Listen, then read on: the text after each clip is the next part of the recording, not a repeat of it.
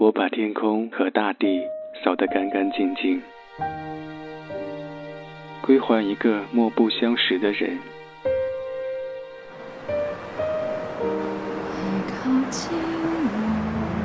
我寂寞的等，我阴沉的等。二月的雪，二月的雨，泉水白白流淌，花朵为谁歌唱？民谣与诗，用音乐倾听彼此。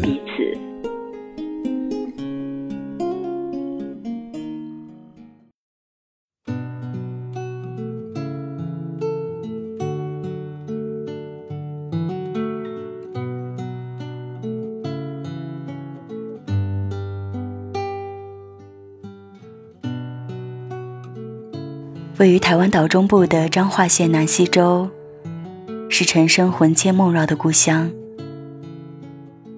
这个穿溪而过的小镇，有过许许多多个性迥异却精彩纷呈的生命，令离乡多年的歌者惦念不已。他把这些故事写成歌，于是有了这张《归乡》。民谣与诗。我是小婉。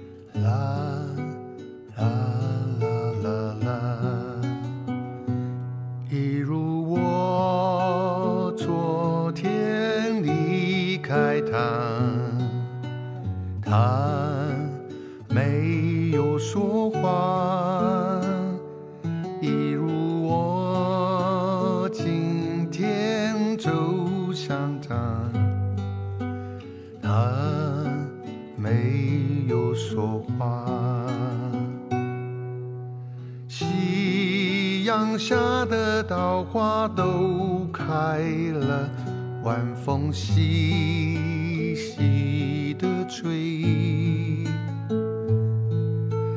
风里有人呼唤我，回来了，贪玩的孩子。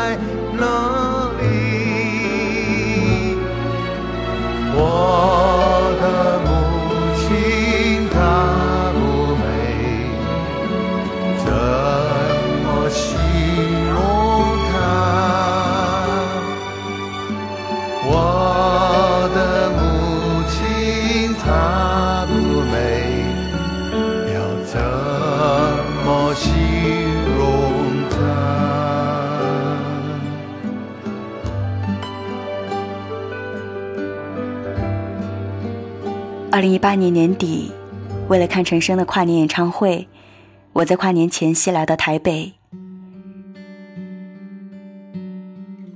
演唱会连开两天，我没有买到跨年夜的票，最后订了三十号十一排靠过道的两张票。因为听说陈升会下场和观众互动，过道的座位是近距离接触陈升的最好位置。确实如此。陈升唱着《风筝》从我身旁经过的那一刹那，是我2018年最接近圆满的时刻。看一场陈升的演唱会一直是我的梦想。今年是他出道的第三十周年，也是他做跨年演唱会的第二十五个年头。从1988年发行第一张专辑《拥挤的乐园》，1994年举办第一场跨年演唱会，当年二十七岁的大男孩。如今已是六十岁的老男孩，但男孩的本质不变。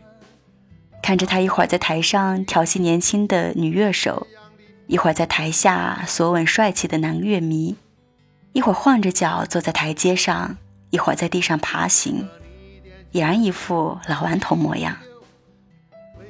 整整五个小时的演唱毫无疲态。当晚他唱了《把悲伤留给自己》。路口，然而，别让我哭，北京一夜等等，耳熟能详的歌。而最让我惊喜的是，返场的时候唱了我最想听的歌《二十岁的眼泪》。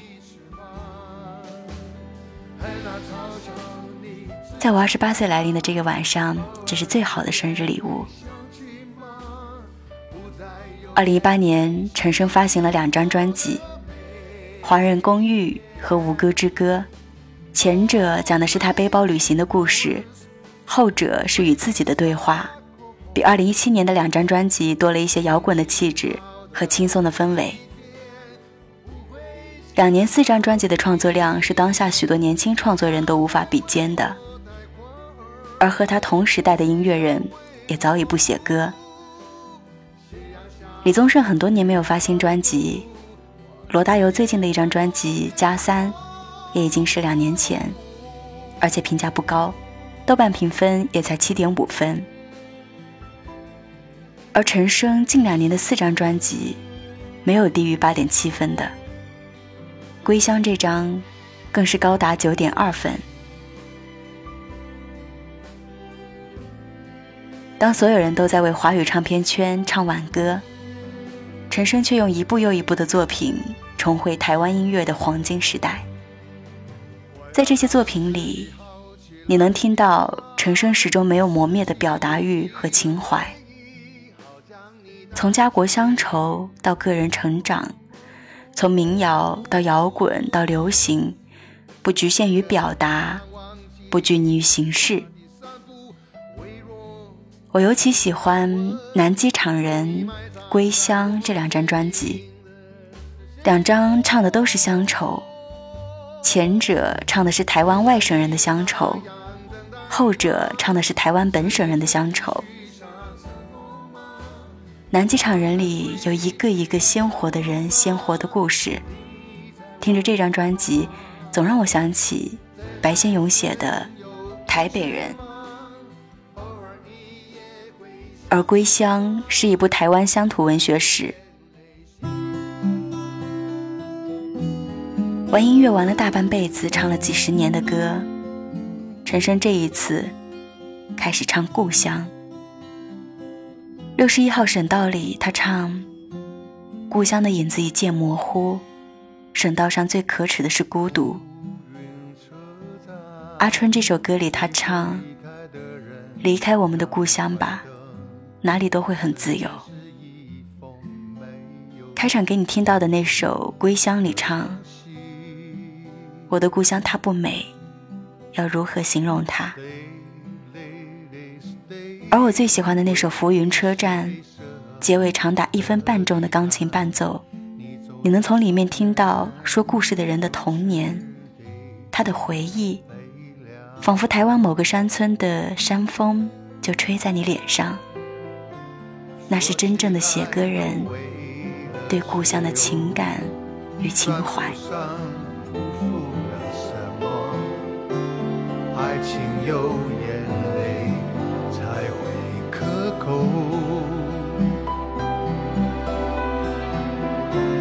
从你的怀抱走开，在另一个醒来，跟梦中的你说。再见。窗外是一样的蓝天，我们想去流浪。你会在云端的那边等我吗？决定要卖了青春。换一杯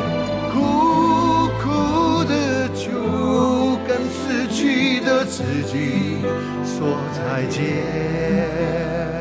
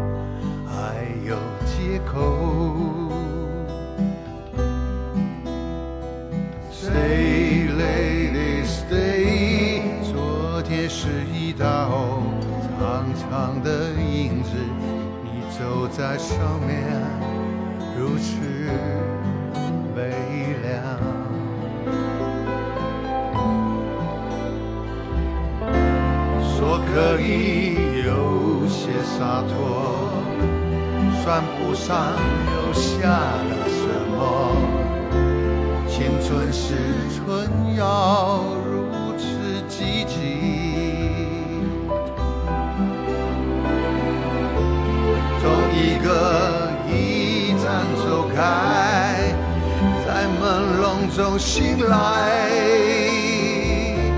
跟失去的自己说再见。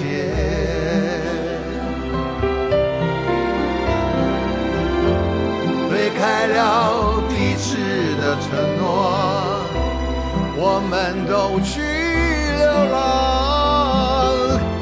你会在云端的那边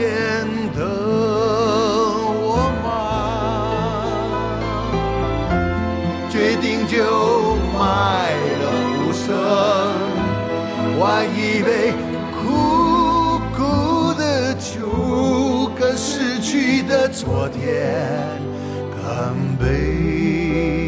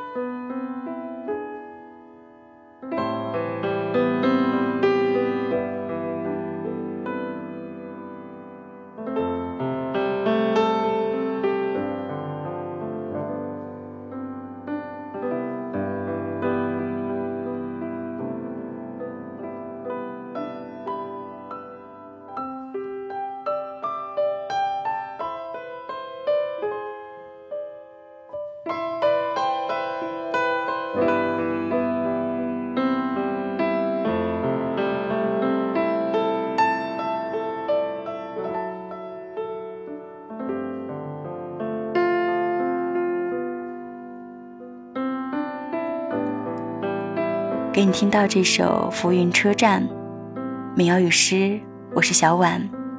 今天我们在聆听陈升，更严格的说来，是在聆听六十岁回归心灵故乡的陈升。《归乡》这张专辑里，陈升记录的是一个个生命，描绘的是一幅幅台湾风俗画。这些生命是风俗画中最动人的一缕亮色，有了它们，画面才动感鲜活起来。这便是游子频频回望故乡的缘由。有时我走在台北的街头，就会想起这些歌。台北的建筑还是三十年前的样子，七八十年代的骑楼，在同一个地方开了几十年的老店。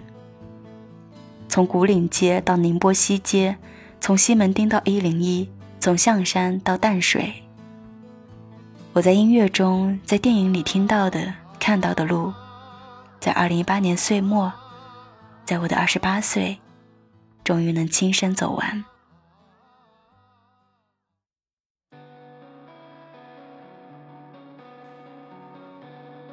到台北的第二天，为了买一杯奶茶，我无意当中走进了古岭街。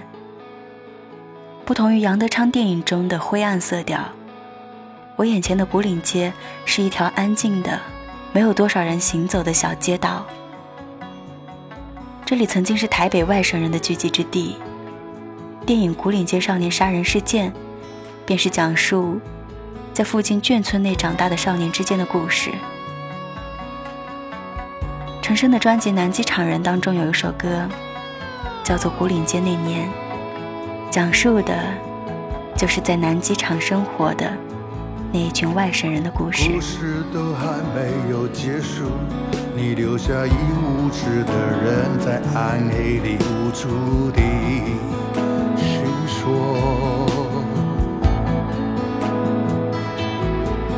恐怖分子一吸是吸了毒，在那个没有颜色的年代。走在古岭街的人，只有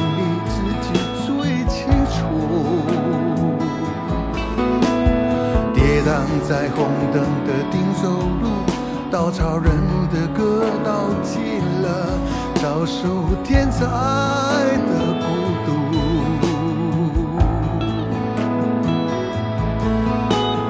南机场外盖了新村，你说去他妈的！不爱了，也各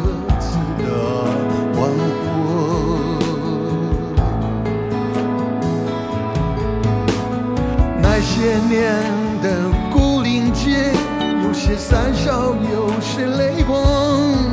谁来为你刻上不朽的墓志，说明生活着，我们都是活错了时代的心。着幽暗的星光，飞向梦中的赤大知道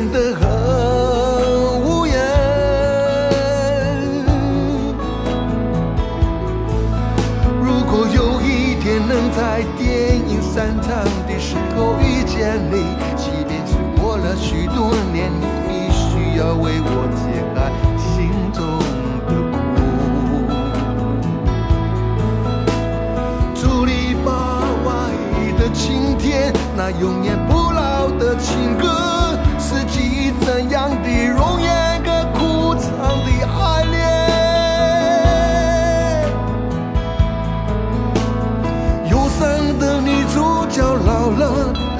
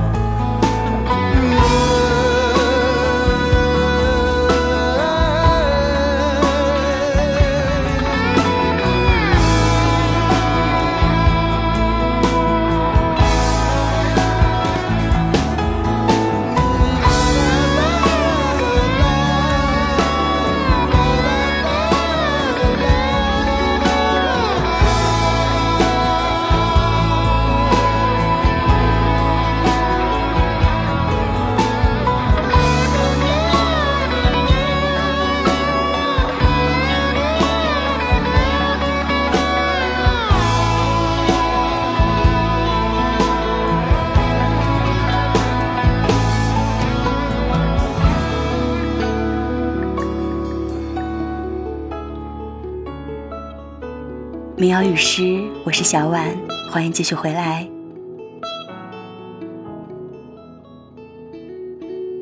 在台北看陈升跨年演唱会的那天晚上，我们在鼎泰丰吃晚餐的时候，旁边桌的一位大姐看到我手中的票，问我：“你晚上是去看演唱会吗？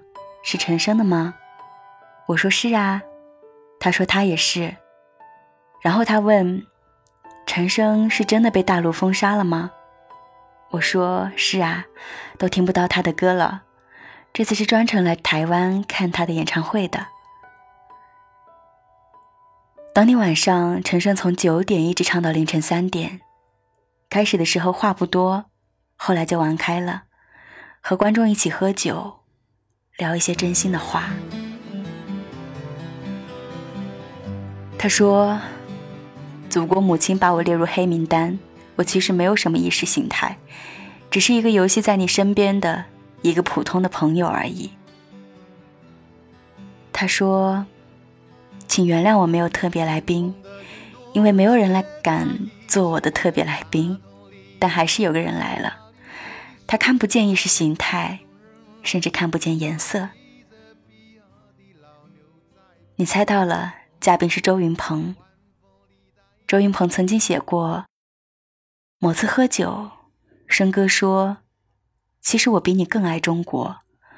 我写过北京一夜、丽江的春天、延安的秋天，每个地方都亲身去体察。很多人在嘴巴上爱，我在作品里爱。我想，看上去玩世不恭的生哥，一定也有很多委屈吧。” house，住着面无表情的双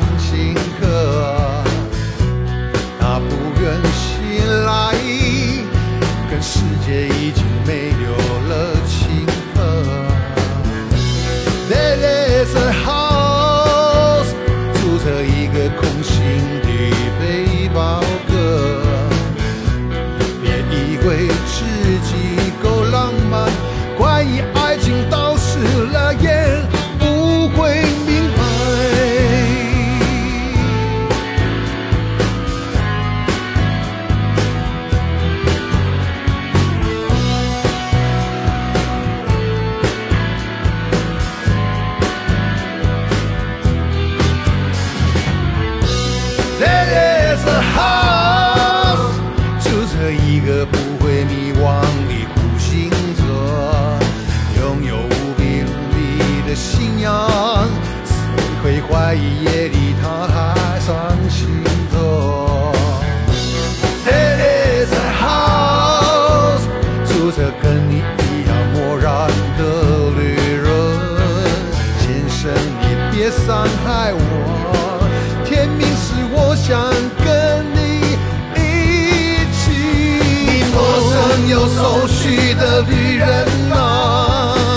要住到这里来。华人公寓的门都不闪烁，没有人会分担你的心情。你在深夜听见哭泣的声音，是房间里住着笨小孩。有些事情不要问，长大了自己就会明白。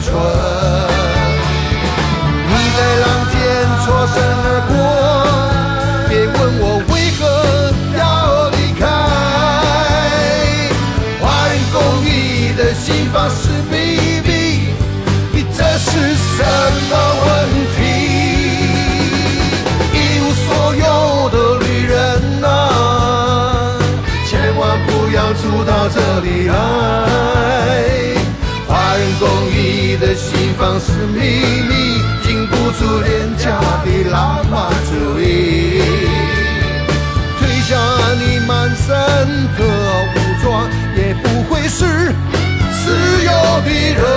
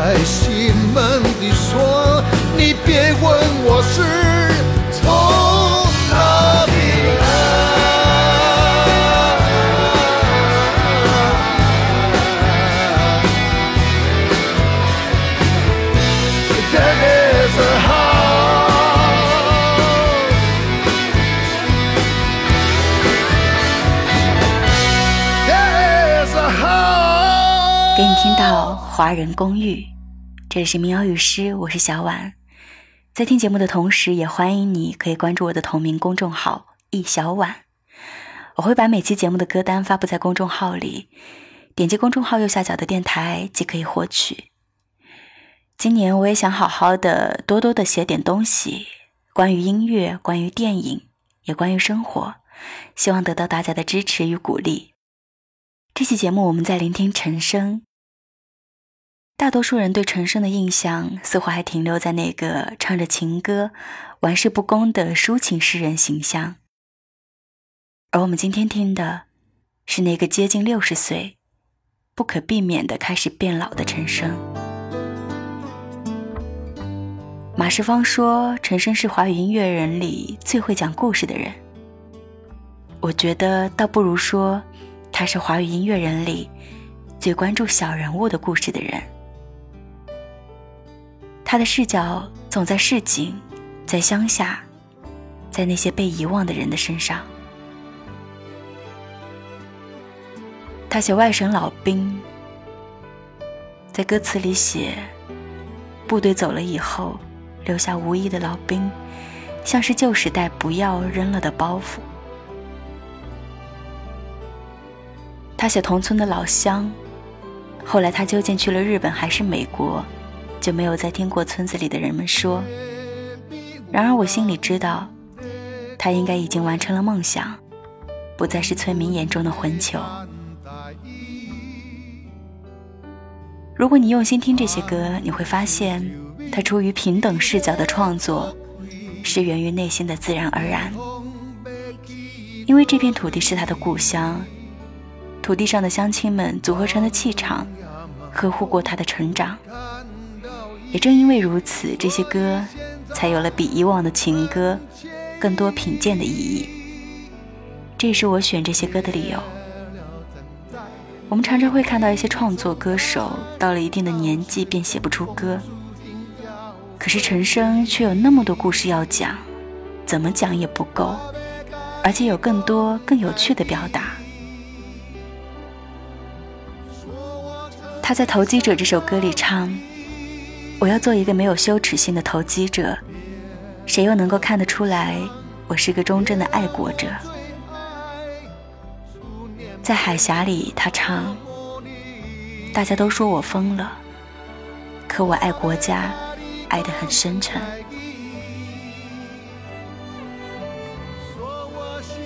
陈升用戏谑的口吻带出严肃的话题，平时的歌词里传达出幽默的诗意。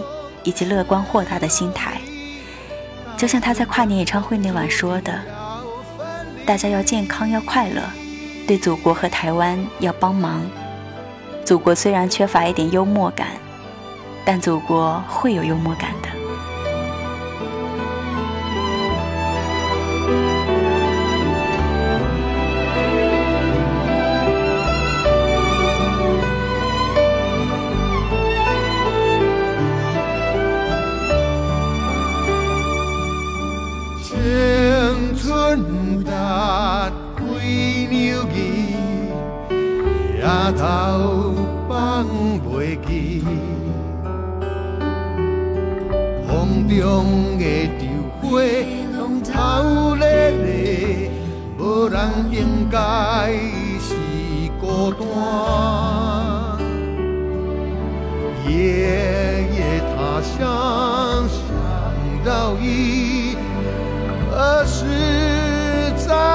相遇？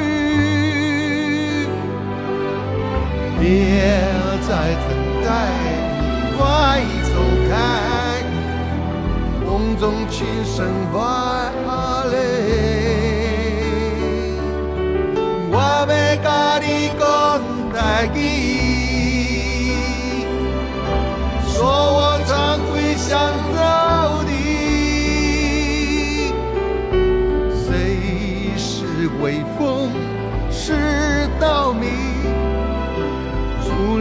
北京阿莫尼，我要甲你讲在意，求你不要再哭泣。别了故乡，我的爱到此跟风不能在一起。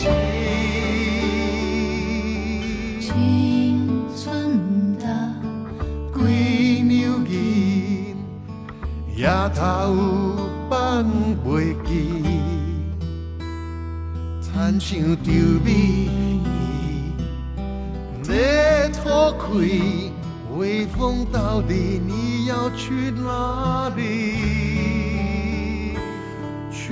因为陈升，我有机会得以进入到台北，认识台北。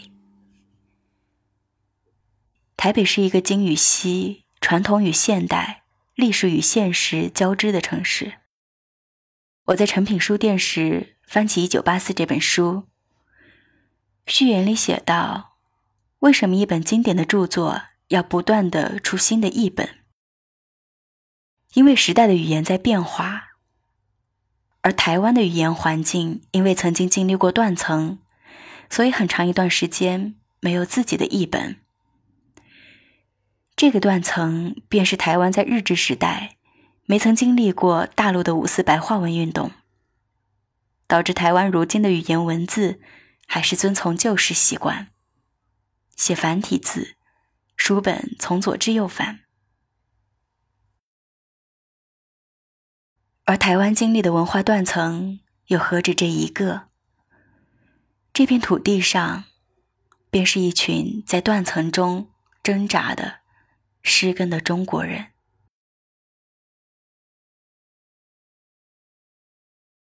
但台湾也曾走过一段漫长的自我救赎之路，从1979年的美丽岛事件到1987年长达38年的戒严时期结束。这是台湾走向民主社会的路。这里有中国的过去，也有中国的未来。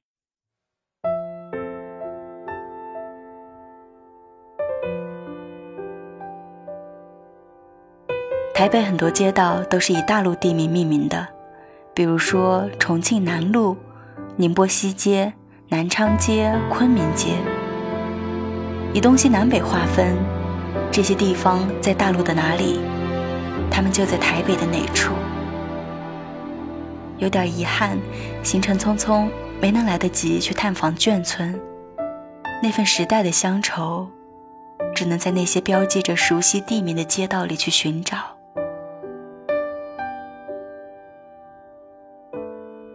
民谣与诗，我是小婉。今天我们听的大部分歌是来自于陈升二零一七年发行的《归乡》这张专辑。从大陆到台湾的路是两个小时的飞行时间，从台湾到大陆的路是半世纪的沧桑。那条漫漫延展的归乡路，不知何时能走完。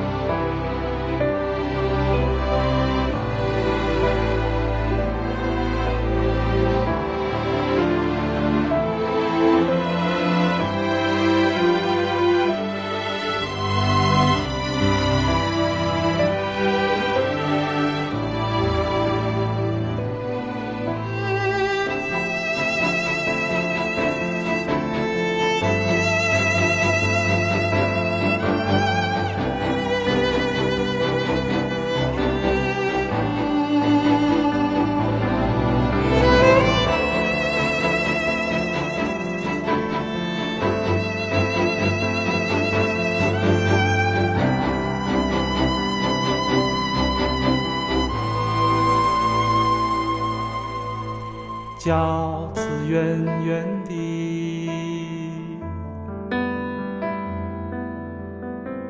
饺子煮熟了，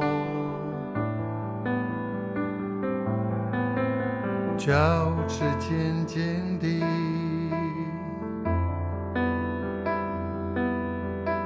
饺子甜甜的。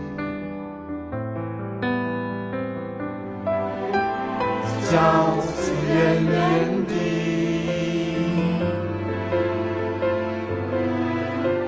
饺子煮熟了，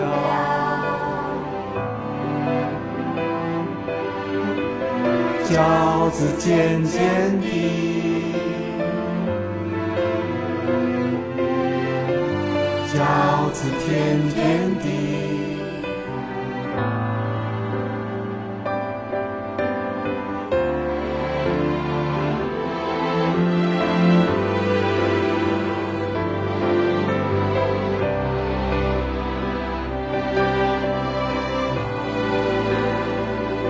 父亲，